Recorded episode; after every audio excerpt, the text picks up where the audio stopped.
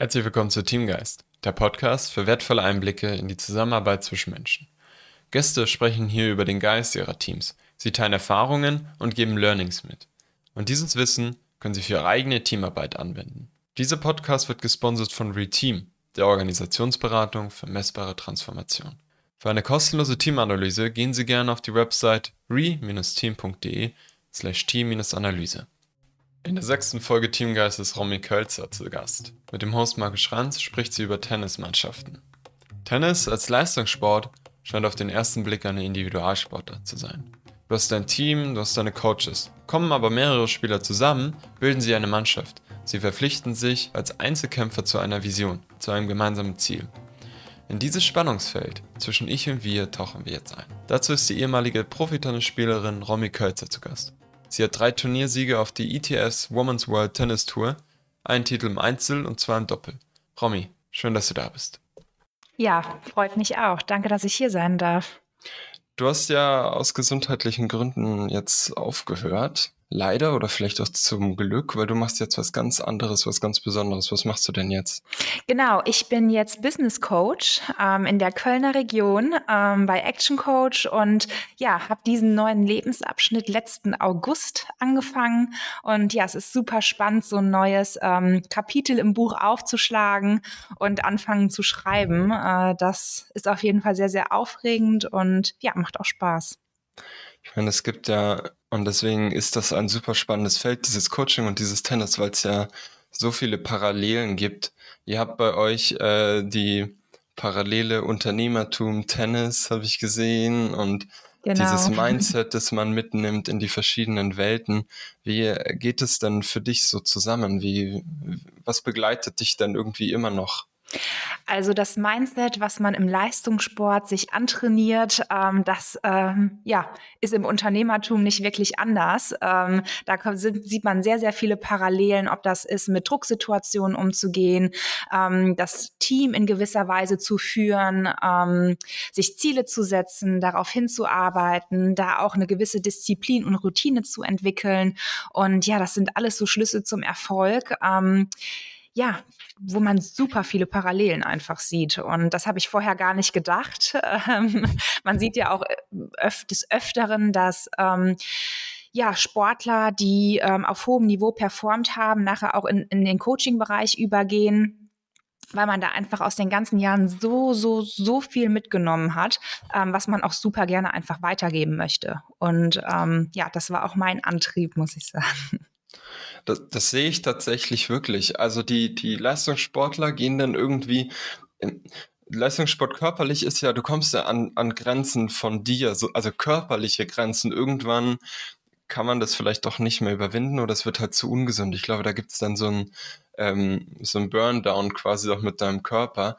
Äh, der, der, der Burndown mit deinem Geist scheint mir vielleicht aber kenne ich da auch das, den Leistungssport zu wenig, scheint mir nicht so da zu sein. Also du kannst, glaube ich, deinem Kopf schon vielleicht noch selbst äh, länger trainieren oder länger beibehalten, irgendwie dieses Mindset, dieses ähm, sich Wissen aneignen und Wissen, Wissen durchleben. Deswegen äh, ist es ja stimmt tatsächlich so, dass viele Sportler oder viele extreme Leistungsmenschen, die viel körperlich gemacht haben, vielleicht deshalb in die geistige Richtung gehen, weil da ist noch Platz sozusagen zum Verbrennen. Ähm, ja, das könnte sein, aber da arbeitet man natürlich auch total viel dran, ne, an diesem geistlichen Bereich, auch wenn man ähm, selbst im Leistungssport unterwegs ist. Also ich habe mich da äh, super viel weitergebildet, ähm, habe Bücher gelesen, aber habe auch durch mein Mentalcoaching, was ich damals betrieben habe, ähm, super viel dazugelernt einfach, ne, ähm, in gewissen Bereichen.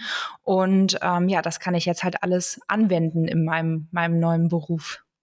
Das First-Hand Experience. Wie ist dann, wie ist dann so dieses Tennis? Also, ist Tennis immer noch so eine äh, Reichensportart, wie die Klischees besagen? Ich meine, ich, ich spiele ja Golf und ich habe auch Klischees zu bedienen quasi.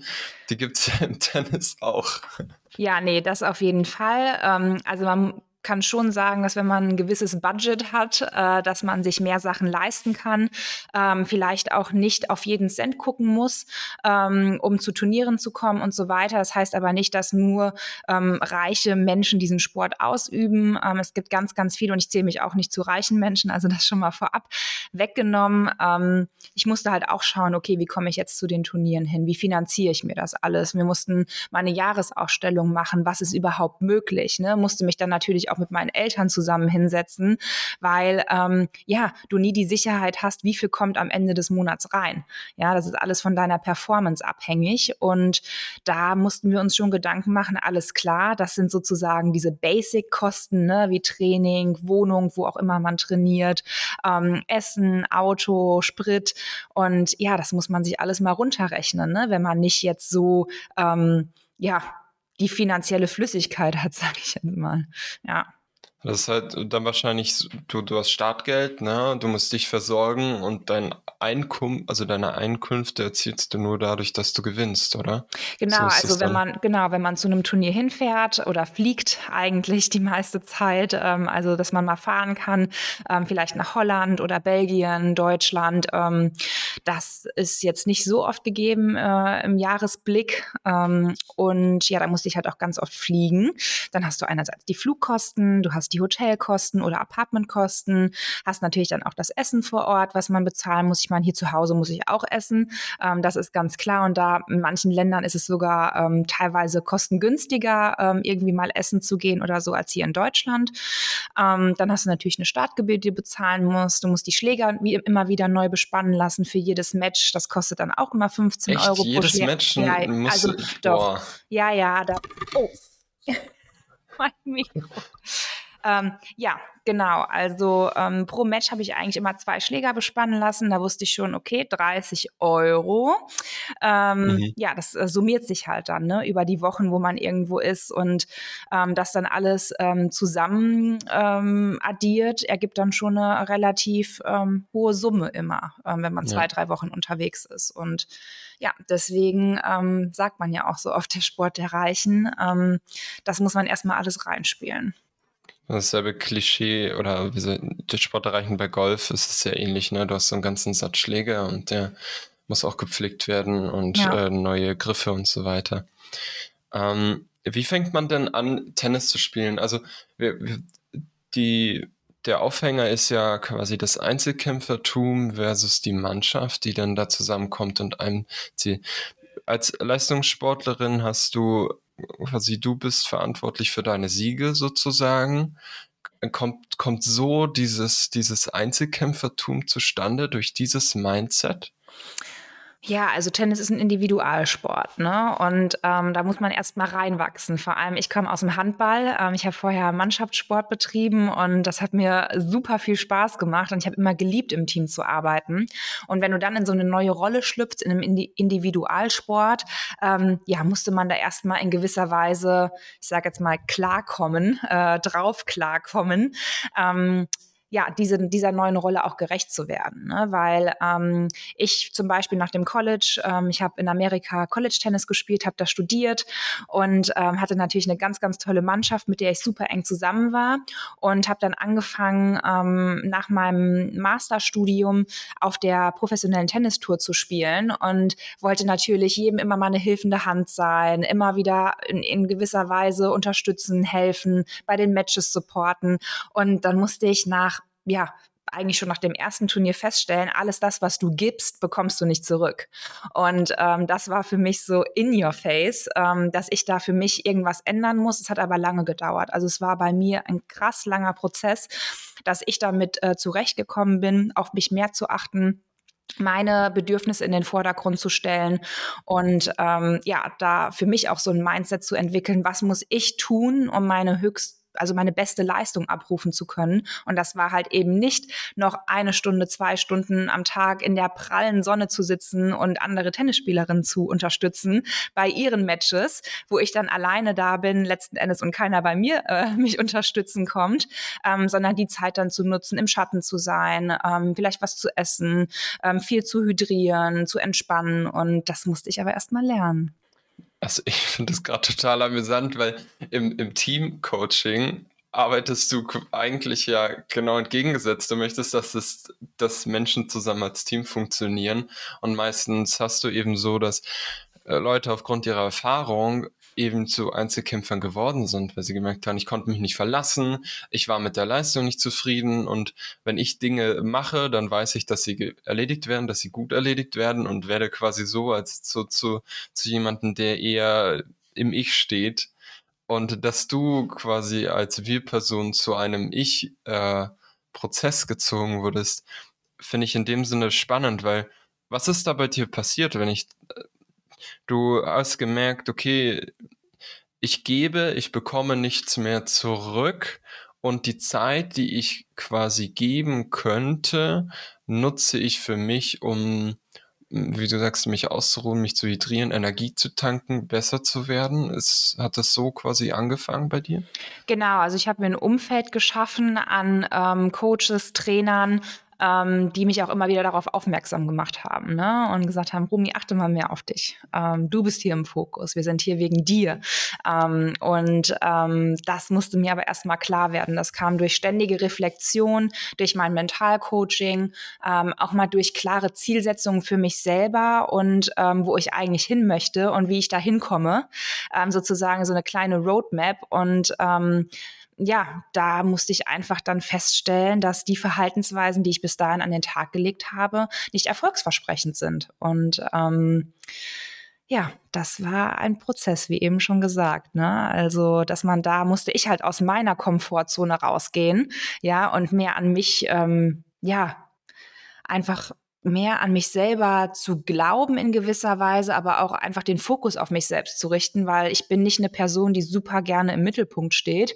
Ähm, und so musste ich mich selber aber in den Mittelpunkt rücken für mich selbst einfach. Ne? Und äh, wenn man da auch mal, ich habe eben schon gesagt, Tennis ist ein super teurer Sport und wenn man sich das dann auch mal anschaut und vor Augen führt und dann realisiert, ich habe nicht alles getan, um ähm, meine perfekte Leistung abzurufen, ja, dann war das rausgeschmissenes Geld. Und das, ähm, ja, musste mir einfach klar werden. Und das hat auch teilweise sehr, sehr wehgetan, muss ich sagen. Hast du für dich jetzt eine goldene Mitte gefunden zwischen ich und wir, um das mal so abzukürzen? Total. Also in den fünf Jahren, wo ich äh, professionell Tennis gespielt habe, habe ich für mich eine tolle Balance gefunden. Ähm, dazwischen ähm, dieses Unterstützen ganz sein zu lassen, habe ich nicht hinbekommen. Das gebe ich auch zu. Aber man schließt halt auch Freundschaften, ne? Ähm, die waren aber dann auch für einen da. Ne? Und da weiß man, auf welche Person, wie du auch eben schon gesagt hast, auf wen man sich verlassen kann und auf wen nicht, äh, wo man letzten Endes in Anführungszeichen seine Zeit verschwendet ähm, und wo nicht. Und ähm, ja, das war echt ein Geben und Nehmen, ähm, sind tolle äh, Beziehungen raus entstanden auch und ja, da habe ich, glaube ich, ein ganz gutes Mittelmaß gefunden und kann das natürlich auch jetzt in mein Leben übertragen. Ne? Und ähm, habe auch so mir jetzt in meinem Privatleben oder in meinem neuen Lebensabschnitt ein Umfeld geschaffen mit Menschen, die mich unterstützen, ähm, auf die ich mich verlassen kann. Und ja, da lernt man immer wieder dazu einfach und kann auch geil ähm, Sachen mitnehmen in so einen neuen, in so ein neues Chapter. Okay, und dann du bist quasi Du hast ja dann einfach dein, deine Mannschaft, dein Team wieder selbst zusammengestellt, sozusagen. Also dein auch privates Umfeld, dein berufliches Umfeld und so weiter. Und schaffst es so, wenn ich das richtig verstanden habe, die, also eine automatische, oder du hast Menschen um dich, die zusammen dieses Ich-Wir balancieren, automatisch sozusagen. Also du hast Menschen, die dich supporten für dein Ich, du hast Menschen, die dich supporten für dein Wir sozusagen. ja, genau. Habe ich so noch nie betrachtet, aber das stimmt. Wenn zwei Coaches aufeinander prallen. Ja. Im, in Amerika kam es ja, als du in deinem College warst, hast du mir erzählt, da kam es dazu, dass quasi ganz viele andere junge Frauen aus unterschiedlichen Kulturen, aus unterschiedlichen Ländern da zusammenkommen in diesem College-Stipendium. Und da waren, das waren alles Einzelkämpfer, aber da hat sich ein Team gebildet Ja, genau. Also Wie, das wie war. hat denn da die Entwicklung? Das ist ja dann wieder quasi Ja, genau das, entgegengesetzt. das war super interessant, muss ich sagen. Also äh, wir haben wirklich äh, Teammitglieder gehabt aus der ganzen Welt, ne? also aus dem asiatischen Raum, osteuropäischen Raum, Europa, ähm, USA, Afrika. Und ähm, ja, das war super interessant, wenn du die alle in einen Topf schmeißt, äh, was dann passiert. Ne? Und wir alle mussten uns in gewisser Weise anpassen. Und das hat gedauert. Es hat bestimmt ein gutes Jahr gedauert, äh, bis wir alle wirklich zueinander gefunden haben und vor allem dem, den Gegenüber verstanden haben. Ja, also wenn wir Europäer ähm, da schon mal in so eine Diskussionsrunde reingegangen sind, sage ich jetzt mal, äh, wo wir alle irgendwie eine Lösung zu einem Problem finden wollten, haben halt die Europäer so straightforward gesagt, was sie denken, was sie fühlen und ja, wie sie die Situation halt verbessern wollen. Und ähm, da gehen die Asiaten halt ganz, ganz anders ran. Ne? Und ähm, die haben sich dann direkt in gewisser Weise manchmal angegriffen gefühlt, ähm, haben gedacht, oh, so kann man aber nicht mit vielleicht auch einer Respektperson, so der, der, der Coach, der Trainer ist bei denen ähm, also die Eltern, wenn du aus einer asiatischen Kultur kommst, die Eltern und der Coach sind so die Respektperson und man muss eigentlich alles machen, was die sagen. Ja, und ähm, natürlich wir Europäer, wenn uns irgendwas nicht gepasst hat, haben wir halt schon auch unsere Meinung geäußert, ne? Und ähm, das war halt so ein No-Go für die, ne? Und ja, da mussten wir erstmal alle zusammenfinden. Und es ist letzten Endes nach vier Jahren Zusammensein darin geendet, ähm, ja, dass teilweise ähm, die asiatische Kultur so ein bisschen beiseite gelegt wurde, wir aber unsere europäische auch beiseite gelegt haben, dass wir tolle Diskussionsrunden haben, ähm, dass auch die ähm, asiatische Kultur dann mal ihre Meinung geäußert hat, ähm, sich eingebracht hat und vielleicht auch mal nicht zu allem Ja und Amen gesagt hat. Und das war für die ein Riesen-Step, ne? in, eine, in eine coole Richtung und für uns auch ein super Step, mal darüber nachzudenken, was man sagt, wie man es sagt. Ja, und da auch einfach so ein bisschen mehr auf die Kommunikation zu achten und auch auf andere Kulturen einzugehen. Und ähm, das war echt ähm, ein Prozess, aber es war super cool. Also wir haben cool zueinander gefunden. Ihr habt euch ja eigentlich eine eigene Kultur geschaffen, sozusagen, ne? Eine Kultur, in der alle Ideale oder alle Meinungen zusammenkommen können, egal von Herkunft, egal von äh, Erziehung oder welche Faktoren da alle mit reinspielen, Erziehung, Kultur, die, die. Menschlichkeiten sozusagen. Ja, und auch ähm, dieses einander unterstützen. Also ähm, das war, also kriege ich direkt Gänsehaut, wenn ich darüber nachdenke. Aber wir hatten zum Beispiel Konditionstraining immer mitten in der Mittagshitze, ähm, also dann in South Carolina. Da habe ich meinen Bachelor gemacht äh, an der Clemson University und da hat es dann wirklich im Sommer also seine 40, 45 Grad teilweise. Ne? Und ähm, ja, dann mussten wir halt Sprints machen. Und ähm, wenn man die Zeiten nicht geschafft hatte, dann muss man halt nochmal einen extra Sprint machen. Und du als Einzelperson konntest, wenn du deine Ziele erreicht hattest, aufhören. Aber letzten Endes war es dann so, dass alle acht Mädels auf dieser Linie standen und mit denen noch mitgelaufen sind, die die Zeiten halt nicht geschafft haben. Und ähm, da kommt mir, wie gesagt, also mir kommt die Gänsehaut hoch, weil es einfach ja so ein Erfolgserlebnis war, über die Jahre diese Beziehung zueinander aufzubauen, auch das Mindset in gewisser Weise von diesen Einzelsportlern dahin zu entwickeln, im Team zu denken, im Team zu arbeiten. Und ähm, ja, das war cool.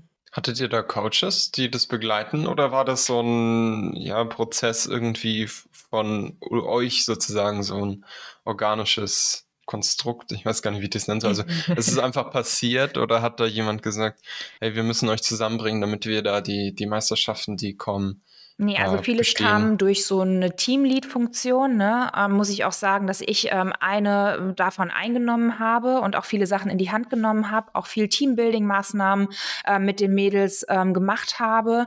Ähm, das wurde aber alles natürlich durch Coaches begleitet. Ne? Also wir hatten einen Head Coach und einen Assistant Coach, die das Team sozusagen begleitet haben die auch die Trainings strukturiert haben, mit uns gereist sind und ähm, hatten dann auch noch einen Physio, hatten einen Manager. Also muss, ich mache jetzt mal eine kleine Werbung hier für ähm, College Sports. Also man muss echt sagen, in den USA wird man da total ähm, supported, äh, unterstützt, ähm, ja, was den Sportbereich angeht. Und ja, da hatte man ganz viele tolle Menschen um sich rum, die das unterstützt haben, was man erreichen möchte mit dem Team. Cool. In, in Amerika ist das eh alles ähm, anders. ja, das Alles, stimmt. äh, also das, das merkt man auch im Golf. Da die, die, die, Leu die Art und Weise, wie sie sich kleiden, die Etikette, die ähm, Zugänge zum Sport, die Menschen, die daran teilnehmen oder auch nicht daran teilnehmen. Ähm, und allein diese, ich glaube, Geld spielt da eine große Rolle, könnte ich mir vorstellen. Also das bei Startups in Silicon Valley liegt das Geld quasi auf der Straße und ich könnte mir auch vorstellen, dass es allein diese ganzen Sponsorings oder die ähm, Turniererlöse sozusagen, die, das sind alles viel größer einfach. Irgendwie. Ja, man muss sagen, also ähm, die amerikanischen Unis oder das Athletic Department, wie man es nennt, ähm, die finanzieren sich durch Sportarten wie Football und Basketball. Also Football ist halt in mhm. Amerika so groß und ähm, man hat auch gemerkt, ähm, als ich in, also als ich an der Uni war in Clemson in meinen ersten zwei Jahren, das heißt das Freshman und das Sophomore Year, da war unser Footballteam so lala. Ähm, dann im dritten und vierten Jahr wurden die schon immer besser und als ich ähm, ja meinen Abschluss hatte und ähm, dann nach Virginia gezogen bin, dort mein Master gemacht habe, ist das Footballteam in Clemson durch die Decke gegangen. Die haben den National Championship gewonnen. Danach das Jahr sind sie Zweiter geworden. Und da ist auf einmal durch die ganzen Fernsehverträge, durch auch ähm, Alumni, die gespendet haben, so viel Geld reingekommen, dass ich ähm, vor, ich glaube, wann war es, drei Jahren in Amerika war das letzte Mal und habe mir die Uni nochmal angeguckt und ich habe sie nicht mehr wiedererkannt. Was da alles neu wow. gebaut wurde, was für neue Facilities die gemacht haben. Die haben komplett neue Tennis-Facility gebaut, ähm, wo wir unsere eigenen Eisbäder hatten, direkt vor Ort und ähm, wo du zum Beispiel unten in deinem ähm, Fach, was du hattest, wo du dann Tennissachen reinstellen konntest, eine Ablüftung für die Schuhe hattest, damit es nicht stinkt. Und also, ne, also nur so als Beispiel, das war echt, also es ist Hammer, was die da alles ähm, reinstecken und wie die die Sportler unterstützen. Ist ja auch geil, geil zu sehen, dass quasi der Star vom Football halt Geld reinholt, aber das nicht beim Football bleibt, sondern halt aufgeteilt wird, in, um, um aller Sportarten zu stärken. Das finde ich ja. ziemlich cool. Equality. du bist dann nach deinem College wieder nach Deutschland gekommen oder so ein bisschen in die Welt, also Women's World Tennis Tour. Ähm, und dann musstest du vom Team quasi wieder ins Einzelkämpferische wie, wie, ist, ist das, war das der Prozess, den wir vorhin so bei dir beleuchtet haben? Dann hattest du deine Coaches, deine ganze, quasi dein Team von gleichgesinnten Tennisspielerinnen wurde zu einem Team von Coaches, die dich quasi dich und nur dich supporten. Ja, genau. Also ich wurde in Amerika in ein Team reingeworfen, das ich mir nicht selber ausgesucht habe. Ähm, aber ich hätte es mir auf jeden Fall jetzt ausgesucht. Also die, äh, das ist wie eine Familie geworden. Ähm, aber hier in Deutschland war ich halt in einer anderen Situation. Ich konnte mir mein Team aussuchen und ich konnte mir aussuchen, mit wem ich zusammenarbeiten möchte, mit wem ich engeren Kontakt haben möchte und ähm, ja, das war natürlich dann in gewisser Weise ähm, eine leichte, leichte Sache für mich, ähm, weil sich an mich angepasst wurde letzten Endes und ich konnte mir die Menschen halt aussuchen, mit denen ich mich umgeben möchte. Und ähm, ja, das war einfach eine andere Situation, in der ich dann auf einmal war. Und da musste ich aber auch erst reinwachsen. Ja, da waren halt auch dann schon gewisse Anforderungen an mich selber, die sich auf einmal total geändert haben. Ne? Das Mindset hat sich geändert. Das heißt, ähm, wie gesagt, diese finanzielle Planung, die hatte ich halt vorher alles nicht. Ne? In Amerika, da wurde alles bezahlt. Also ich hatte da so ein Full Scholarship, 100 Prozent. Ähm, das heißt, mein Housing wurde bezahlt, mein Essen wurde bezahlt, die Flüge überall hin wurden bezahlt. Man musste sich um nichts Gedanken machen. Und auf einmal ähm, kostet Training was auf einmal kosten die Reisen was und das war natürlich dann schon eine Umstellung. Wie, wie ist das, wenn du einen Coach hast, der die ganze Zeit nur für dich da ist oder sind die nur für dich da oder wie ist so dieses äh, Verhältnis da eigentlich bei den ganzen Leuten, die dich umgeben? Genau, also ich habe in der Akademie trainiert, ähm, einmal ähm, hier in Köln bei der Alexander Flock Academy und dann war ich noch bei der Alexander Waske Academy in ähm, Frankfurt am Main. Offenbach. Und ähm, genau, jetzt habe ich aber gerade den Faden mal kurz nochmal wiederholen. Wie ist das, äh, wenn, wenn du einen Trainer um dich hast? Also wenn du jemanden hast, der entweder 24-7 für dich da ist oder ich kann es für mich nicht vorstellen, weil ich habe halt Menschen um mich herum, die so ein bisschen vielleicht wie eine Mentorrolle sind, würde ich jetzt eher beschreiben. Also Menschen um mich herum, die, die kann ich anrufen zu bestimmten Fragen, die sind da, wenn ich sie brauche. Mm, aber die haben quasi ihr Lebenswerk darauf fokussiert, quasi nicht mir zu helfen, sondern die machen irgendwas, was auch immer, aber sind wie Mentoren für mich da, wenn ich Hilfe brauche. Oder ein Coach, den ich halt sage, ich habe jetzt mal ein Thema, ich muss mal mit dir sprechen. Genau. Wie also, ist das, wenn du einen Coach hast, der quasi Tennisprofi ist und der nur für dich da ist? Genau, also ich hatte nie ein, Genau, also ich hatte nie einen Coach, der nur für mich da ist, sondern ich habe immer eine Akademie trainiert, einmal hier in Köln und einmal in Frankfurt am Main. Und ähm, da war es, wie gesagt, so, dass du einer von mehreren Spielern bist. Da hat jeder Coach ähm, sozusagen, ähm, sagen wir mal, fünf bis sechs Spieler betreut ähm, zur gleichen Zeit und ja, ist dann auch mit uns gereist. Ähm, hat sich halt um alle gekümmert und das hat uns natürlich auf der einen Seite, alle, die dann zusammengereist sind, sehr, sehr viele Kosten ähm, erspart, weil man den Trainer nicht für sich alleine bezahlen muss. Das heißt, man hat sich die Flüge geteilt, die Hotelkosten des Trainers, die Essenskosten und ähm, auch die Wochenpauschale und ähm, ja, das heißt, ich hatte nie, bin niemals in den Genuss gekommen, dass ein Trainer nur für mich zuständig war, aber es war natürlich dann auf einem ganz anderen Level. Ne? Also ähm, ich muss auch schon sagen, dass da noch mal ein Sprung war ähm, von der von der Individualitätsstufe von Amerika, wo zwei Trainer für acht Leute zuständig waren, ähm, man aber immer nur Gruppentraining hatte. Also wir hatten hier und da auch schon mal eine Einzelstunde, ähm, standen aber oftmals auch mit ähm, vier Leuten auf dem Platz und haben Sachen erarbeitet. Und jetzt, wenn man das ins Professionelle überschwingt, ähm, da war man eigentlich immer nur zu zweit auf dem Platz, hatte immer einen Trainer eins zu eins hinter sich stehen in seinen Trainingseinheiten, der sich dann nur ähm, auf die zwei Spieler slash auf einen Spieler fokussiert hat. Und ähm, das war natürlich dann schon eine ganz andere Qualität und auch ein ganz anderer Speed im Prozess ähm, der Weiterentwicklung. Mhm. Und ähm, das ist, glaube ich, so der Hauptunterschied gewesen. Hat sich in der Akademie dann auch wieder so ein Team gebildet? Also ihr reist zusammen oder seid ihr einfach eigentlich absolute Konkurrenz, wenn ihr zusammen auf ein Turnier fahrt? Ja, das kommt immer auf die Positionierung auch der Akademie an, würde ich sagen. Aber ähm, bei uns war es so, ähm, und auch auf die Menschen, die natürlich in der Akademie sind, ähm, bei uns war es so, dass wir uns alle super unterstützt haben, ähm, haben auch eigentlich, also immer Glück gehabt, dass wir nicht gegeneinander gespielt haben bei den Turnieren, auch wenn wir schon mal zu zweit oder zu dritt zusammen unterwegs waren.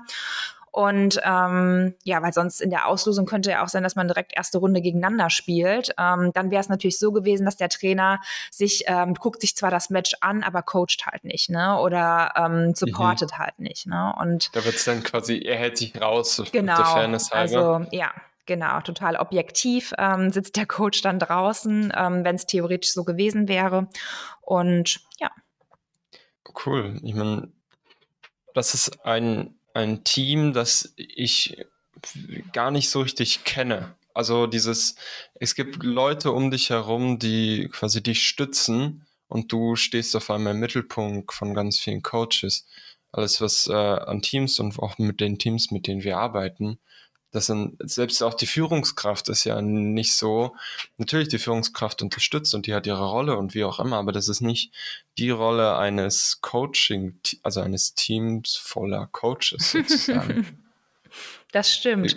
Man wird auch immer mit einem Team voller Coaches sehr schnell auf den Boden der Tatsachen zurückgeholt. Ähm, einerseits feiert man natürlich Erfolge, aber kommt auch schnell, relativ schnell wieder in den Modus ähm, ja, der Weiterentwicklung und des ähm, Dranbleibens, ja, ähm, aber auch mit der Reflexion, ne? auch nicht so lange irgendwelchen Sachen nachzuhadern oder nachzuweinen, ähm, wenn man mal eine schlechte Phase hat oder so. Die ziehen einen halt dann unglaublich schnell wieder raus, weil der ganze Fokus, wie gesagt, auf einem liegt. Ne? Und und auf der Performance des Einzelnen.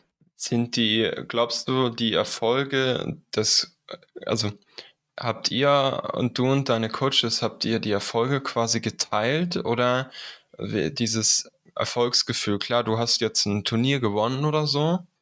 Glaubst du, du hast das Turnier gewonnen oder, und, oder deine Coaches glauben, du hast das Turnier gewonnen oder habt dann quasi wieder ihr das Turnier gewonnen? Definitiv ganz klare Antwort ein Wir. Ähm, es lief mhm. immer auf das Wir hinaus. Ich sage auch immer, klar, ich habe gewonnen, aber ohne die Unterstützung der anderen ähm, wäre es überhaupt gar nicht möglich gewesen. Und ähm, auch wenn ich dann mit einem Coach irgendwie unterwegs war, ähm, ist es trotzdem immer, klar, Romy hat das Turnier gewonnen, aber es war, waren wir als Team. Ne? Also was dann halt auch viel analysiert wird oder auch nach außen getragen wird, ist, wie man das geschafft hat. Ne? Und das war halt durch mhm. die extra Einheit nach dem Match nochmal, durch die Dehn-Sessions, durch die kleinen Fitness-Sessions, die man vielleicht noch zwischendurch macht, ähm, durch die mentalen Sessions auch. Ne? Und ähm, da spielt schon relativ viel mit rein, ähm, wenn man Erfolge nach Hause bringt, ähm, dass das nicht nur, dass man das nicht alleine geschafft hat. Im Fußball erlebe ich das so von außen, dass die Erfolge wir sind und die Schuld dann wieder dem Trainer zugeschoben wird.